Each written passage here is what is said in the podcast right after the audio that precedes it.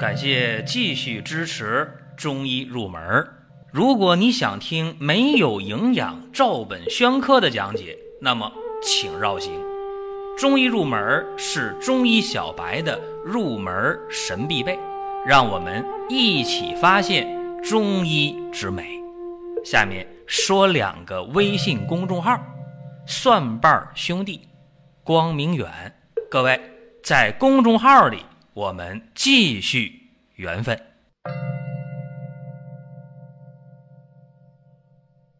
今天我们讲的话题是拔火罐儿。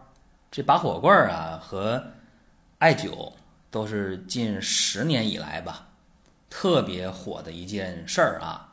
你说它是全民热衷也好，你说它是大家去保健治病也好，反正真正火起来也就是最近十年的事儿。特别是近些年有两件事儿啊，一正一反，把这拔火罐呢就推到了一个风口浪尖上。一件事儿呢是里约奥运会上。当时美国的飞鱼菲尔普斯一看，哎，这哥们儿身上拔那么多火罐的印儿啊，让大家纷纷猜测，这肯定是中国的这个火罐的方法。实质上呢不一定啊，大家别以为拔火罐是中国人独有的，不一定。而且菲尔普斯也不一定拔的就是火罐，他也可以用那个真空负压的那个塑料罐，一样能拔出这个效果来。从外表你也看不出来到底什么拔的。就这个事儿，当时呢就推动中国拔火罐在国内一下就火起来。还有一件事就是当年几年前齐秦在北京的家里拔火罐啊，全身烫伤挺重。当时也是网上一种声讨的声音吧，尤其中医黑就活跃了啊，这种东西早就该淘汰了，早就该用那个真空的吸气罐了，呃，去拔罐，用不着用火，用火不一定就解决问题，等等等等。所以这两件事件啊，是近些年一正一反，一个是支持拔罐拔火罐，一个是不支持。这里边有多少真有多少假，姑且不去论。我们先说一说这拔火罐到底怎么回事啊？我们出土的一本古书叫《五十二病方》，西汉的这本书里边就有了绞法啊，绞是牛角那个角啊，方法的法，绞法。这绞法呢，其实就是。类似于今天的拔火罐的技术，最开始拔火罐呢是用牛角、用竹筒，来去拔罐。其实这也不光中国人有这办法啊，在古巴比伦也有用绞法的这个办法，用牛角拔罐的办法。包括咱们的近邻岛国，那就不用说了。这个从唐朝之后就学学我们这个办法，尤其在唐朝，呃，官方呢也就接受了说脚法啊这种拔罐的方法。算是一种正规的医疗治病的途径，包括一直到今天啊，我们到医院去，到理疗科啊，到针灸科、按摩科，反正这方面只要不用药的科吧，中医的传统项目当中，包括外面大街上的一些美容院呐，一些这个理疗店呐，一些养生会馆呢，都有拔罐的这项服务也好啊，有这么一个项目吧也好，都存在。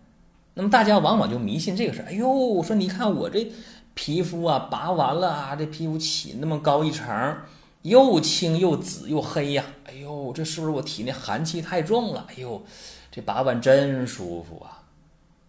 还有的人说，哎，不对呀，你看我这拔完罐火罐一起下来啊，这皮肤上面全是小水泡，都是里边淌黄水，哎呦，我这体内太热了啊，就把这热气给拔出来了，热毒拔出来了。那么问题来了，你这火罐到底是能拔出热毒还是拔出寒毒啊？到底是寒还是热呀？当然了，有人一拍胸脯，那还用说吗？这问题你不值得讨论呢，太简单了，火罐嘛，用火呀，那它肯定是能够把身体里的寒气给它排出来嘛，是吧？当然了，今天我们拔火罐有几种方法啊，一个呢是用纸。啊，点燃了，放火罐里，啪一扣到皮肤上，空气一烧没了，这纸就熄灭了。当然，这个方法就比较 low 了。说你民间的方法，你到这个外面去花钱消费拔火罐，没这么干的。拿那个酒精棉球啊，在罐儿里转一圈儿，或者有高手啊，往里撒点酒精，罐里啪一点，咵一盖，等等等等。当然，这个操作一旦不谨慎，容易烧伤皮肤，是真的啊，不建议大家去模仿这东西。你不专业，你别模仿。那么用火去拔罐儿，难道真的这火在里边起作用了吗？有点物理常识都知道不是的。这个火这里边起的作用，无非就是达到真空吸附的作用，对吧？把里边的空气烧没了，形成真空啊，吸紧你的皮肤而已。最终火罐发挥作用是什么？是局部的皮肤皮下的组织啊充血或者叫淤血，然后呢刺激穴位经络来发挥作用，就这么一个道理。所以说你拔出那个皮肤的颜色是青的、紫的、黑的、黄的，或者有没有水泡等等。这个不足以说明是火在发挥作用，只能说是这种真空负压的作用下，让你皮下的组织，哎，起到了一个变化，淤血了，充血了，对吧？只是这样的一个作用，或者让你表皮的一些改变是这样的。那么今天讲到这里，大家就说：“哎呦，看来呀，拔个火罐里边这火是噱头，对吧？那我也不一定非得拔火罐。”要我去买一套那个真空负压罐得了，是吧？那也简单，自自己抽气儿，想吸的多紧就吸多紧啊，想多疼就多疼啊，想让这皮肤这个起下罐来之后肿多高就肿多高，真的，那个控制的就比较容易，确实这样。当然了，还有些人说不对，你这是歪理邪说啊！我还信那个火罐，甚至有人就信那个竹罐，这都无可厚非，很正常。啊，你喜欢哪种方式能接受，能让你身体舒服，能把你这个经络穴位疏通开，哎就可以，这都没有问题。包括啊，我们今天用那个竹罐也是，很多时候对风湿的骨关节病的病人来讲，把那个竹罐啊放到中药里去煮，对吧？羌活呀、独活呀、防风啊，是放细心的。当然，这很多人不敢放啊，这个要注意经验啊。放一些祛风除湿的药吧，什么神筋草、透骨草等等，然后去煮这个竹罐，咕嘟咕嘟煮煮半个小时啊，竹罐捞出来，趁热乎但还不能烫的时候，啪，往这个皮肤上、穴位上或者疼痛部位一放，哎，吸紧了。然后呢，说这个药力啊，能渗透到皮肤毛孔当中去啊，来达到这种疏通经络呀、活血化瘀啊、祛风除湿啊等等作用。这个。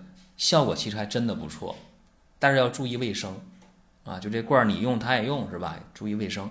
再一个，那个罐儿的口啊有毛糙啊，不光滑，容易伤到皮肤，啊，这事儿以前我也遇到过。包括今天我们在医院在这个理疗的地方啊，反正花钱消费拔火罐的地方，都可能遇到那个罐儿瓶口啊、罐口不光滑，那就很危险了，啊，或者有的时候消毒不谨慎，因为有一些刺络。疗法啊，经络穴扎一下，扎出血再拔罐儿，是吧？那个血一出来了，这罐儿没严格消毒，再给别人用上，万一那人血里边有些传染病，这就挺可怕。再把这个第二位这拔的起水泡了，是吧？一碰上就就很可很可怕啊，真的很可怕。所以呢，我觉得今天我们去拔火罐的时候，包括用一些竹罐儿啊、陶罐儿啊。这个都可以，包括用一些真空负压的塑料罐都没有问题。主要是操作者，就这个干这活的人，拔罐这人，他手艺水平咋样啊？这个是最能说明问题的。只有你手法好，那么操作得当，就不会有问题。